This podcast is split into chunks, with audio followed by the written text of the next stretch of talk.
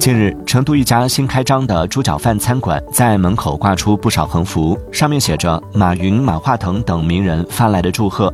商家表示，这只是开业宣传的噱头。对此，当地市场监管部门表示将进行调查。法律界人士表示，商家涉嫌侵犯他人姓名权，并构成虚假宣传，可能面临行政处罚的风险。